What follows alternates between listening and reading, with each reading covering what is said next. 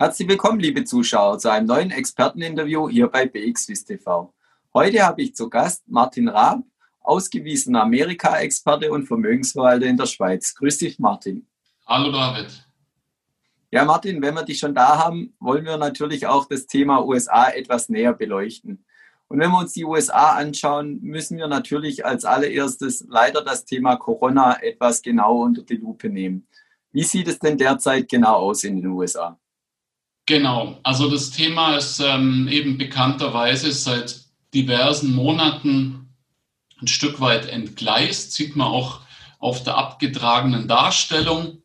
Wir haben ähm, eben aktuell 25,1 Millionen bestätigte ähm, Corona-Fälle, auch einer entsprechend hohen ähm, Todesfallrate.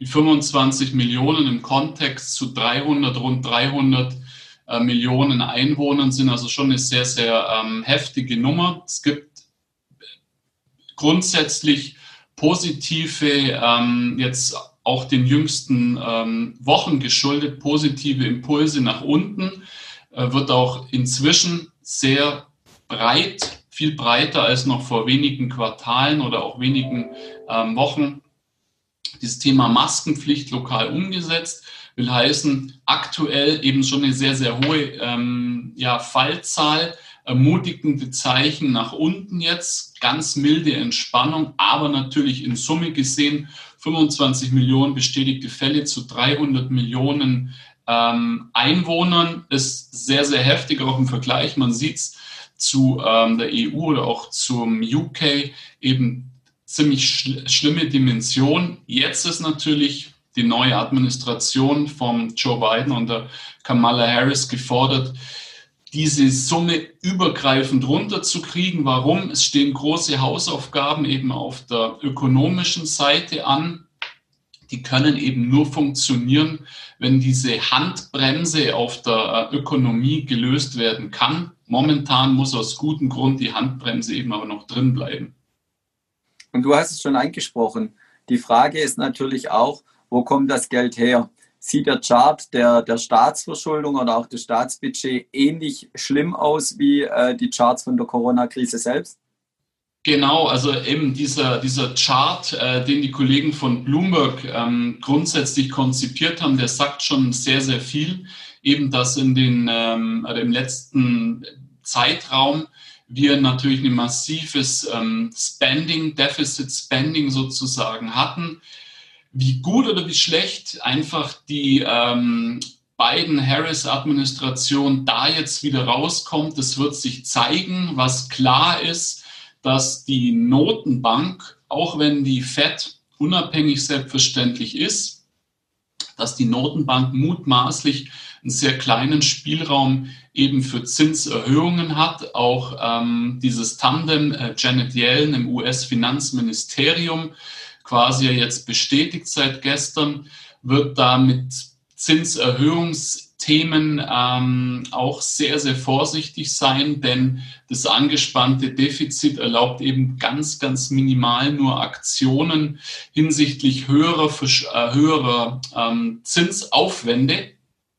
Man sieht eben auf, auf Rekordlevel, mutmaßlich kommt die Entspannung schon auch wieder ein Stück weit signifikant mit entsprechenden makroökonomischen Impulsen, aber es ist offenkundig ähm, gerade auch vielleicht ein bisschen wieder als Déjà-vu zur Situation ähm, Herbst 2008, Januar 2009. Die frisch gewählte Obama-Administration hat einen Korb voll Sorgen ge geerbt. Und wie man eben im Chart sieht, die Verschuldungsdefizitsituation vom Federal Government war damals ähnlich. Jetzt haben wir das um eben den Faktor, wenn man es abträgt, vielleicht 100 ähm, schlimmer. Also will heißen, die, die Staatsverschuldungssituation lässt mutmaßlich ein Stück weit Tapering und sehr, sehr, sehr behutsame Notenbankpolitik erahnen. Ein bisschen momentan eben ähm, dunkle Wolken ähm, am sonst eigentlich sonnigen Konjunkturhimmel. Das sind ja insgesamt schon äh, sehr trübe Zahlen und auch äh, sehr trübe Aussichten. Gibt es vielleicht auch einen Sektor, wo es schon äh, etwas positive Impulse gibt für die Zukunft? Ähm, ja, grundsätzlich ja. Ähm, und zwar die ähm, Entspannungstendenz. Ich möchte jetzt nicht sagen Opium fürs Volk, aber dennoch Entspannungstendenz. Das ist im Immobilienmarkt, ist natürlich extrem wichtig für die Volksseele in den USA. Dort ist eben seit 2013, 14 stetig ähm, Home Prices ähm, nach oben will heißen, also insbesondere jetzt auch von der Pandemie respektive den Zinsen, äh, also Mortgage Rates, die seit vielen Quartalen immer weiter nach unten gehen und sich auf tiefen Niveaus halten. Große Entspannung zu sehen will heißen, die Eigenheimwerte halten sich äh, sehr stabil. Eben die Pandemie hat nicht dazu geführt, das, was wir 2007, 8, 9 gesehen haben, dass eben ein massives Abrutschen im Immobilienmarkt passiert. Ganz im Gegenteil, dort eher Stabilität. Mortgage Rates dürften auch auf eher überschaubaren äh, Niveaus bleiben. Sprich, für die Volksseele ist der Immobilienkauf, Immobilienerwerb und auch potenziell die Finanzierung und Refinanzierung nach wie vor intakt. Das ist schon mal sehr, sehr gut, um im Bereich von Consumer Confidence, von der Verbraucherstimmung ähm, ein positives Grundrauschen zu erzeugen. Und wenn man sich dann insgesamt schon die Geschäftsklimaindex äh, der verschiedenen Nationen und auch Regionen, wenn man gerade USA mit Europa und der Schweiz vielleicht vergleicht, anschaut, sieht man ja auch schon für die Zukunft, also die Erwartung für die Zukunft schon leichte Entspannung.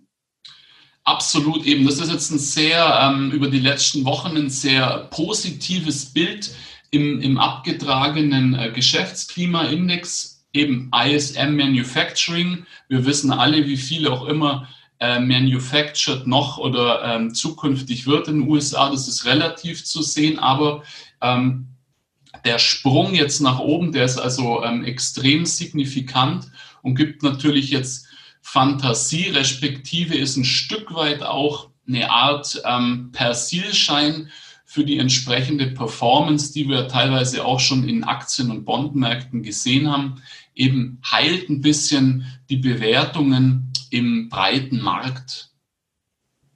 Und wenn wir uns den Gesamtmarkt anschauen, gibt es dann auch für unsere Anleger immer sehr interessant, vielleicht noch Branchen, äh, die aus deiner Sicht vielleicht noch etwas Nachholbedarf haben, äh, und noch etwas Potenzial haben auf der Upside? Genau. Da vielleicht noch ergänzend ähm, das Stichwort der Außenhandelsbilanz. Dort sehen wir auch nach vier Jahren Trump und der entsprechenden Rhetorik, dass jetzt alles national im Domestic Product sozusagen hergestellt wird, hat sich als äh, totale Farce entpuppt. Top Exporters, Top Importers auf Nummer 1 und Nummer 2 ähm, quasi große äh, NAFTA-Staaten, die es in der Form nicht mehr gibt und eben insbesondere auf den Importers nach wie vor China. Das heißt, das Thema der, der Zölle, der Einfuhrbeschränkungen, das hat nur einen gewissen äh, Effekt gehabt.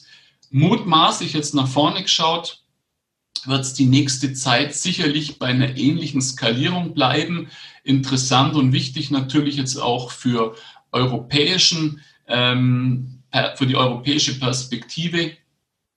Europa nach wie vor, insbesondere eben Deutschland, ähm, einen großen Anteil. Die Schweiz als ähm, Importer, sprich die Schweiz als Exporter nach Amerika, wird auch nicht von der Landkarte verschwinden. Genauso wenig eben wie China, weil die Supply Chains nicht über Nacht äh, geändert werden können. Und das heißt übersetzt den Aktienmarkt in die Branchen, etablierte, die jetzt vielleicht auch da die, die letzten vier Jahre intakt waren, äh, in vier Jahren Trump-Regime mit dem Außenhandelsthema und auch eben mit dem Stichwort China gut zurechtkamen, werden mutmaßlich auch in Zukunft da nach wie vor eine Daseinsberechtigung haben, auch in dieser Supply Chain ähm, mitspielen. Aber genau wie du angesprochen hast, es gibt jetzt natürlich auch Segmente, Sektoren, wo man vielleicht noch ein Stück weit günstigere Bewertungen erhaschen kann. Einer, das ist der erste, der abgetragene, Financial ähm, und Financials und Banks.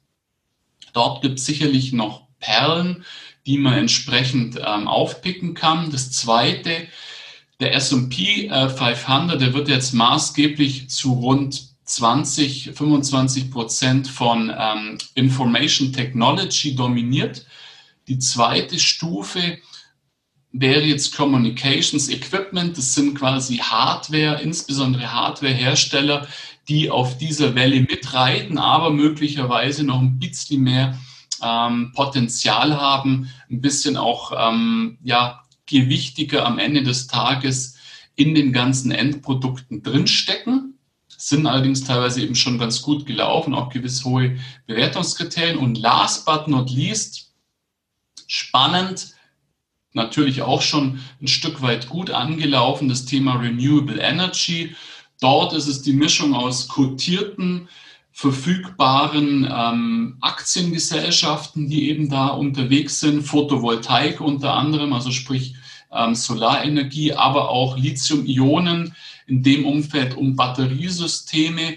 Dort ist es sicherlich wert, äh, vielleicht auch mal noch ein bisschen Research zu machen und dort aufzupicken.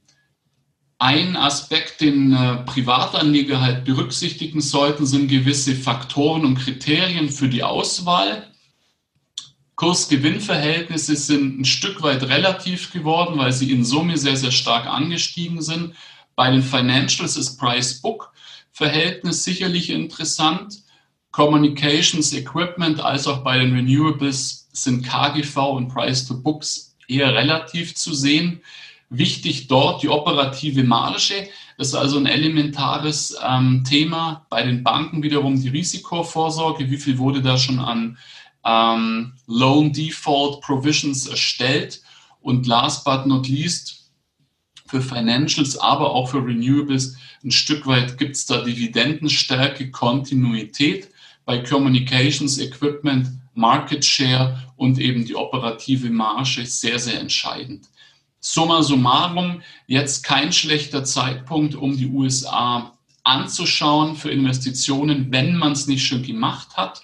Eben Day One ist nicht lange her. Wir haben jetzt vier Jahre Runway für die aktuelle Administration ähm, im Bereich vielleicht noch abschließend Energy und ähm, Energy Services gibt es auch vielleicht das ein oder andere Interessante. Eben das Thema Fracking und Drilling auf, auf Bundesstaaten ähm, wird wahrscheinlich jetzt zu einem raschen Ende kommen, was nicht heißt, dass Fracking und Drilling per se verschwindet. Heißt auch hier wieder schließt sich der Kreis Renewable Energy, ein sehr interessanter Bereich.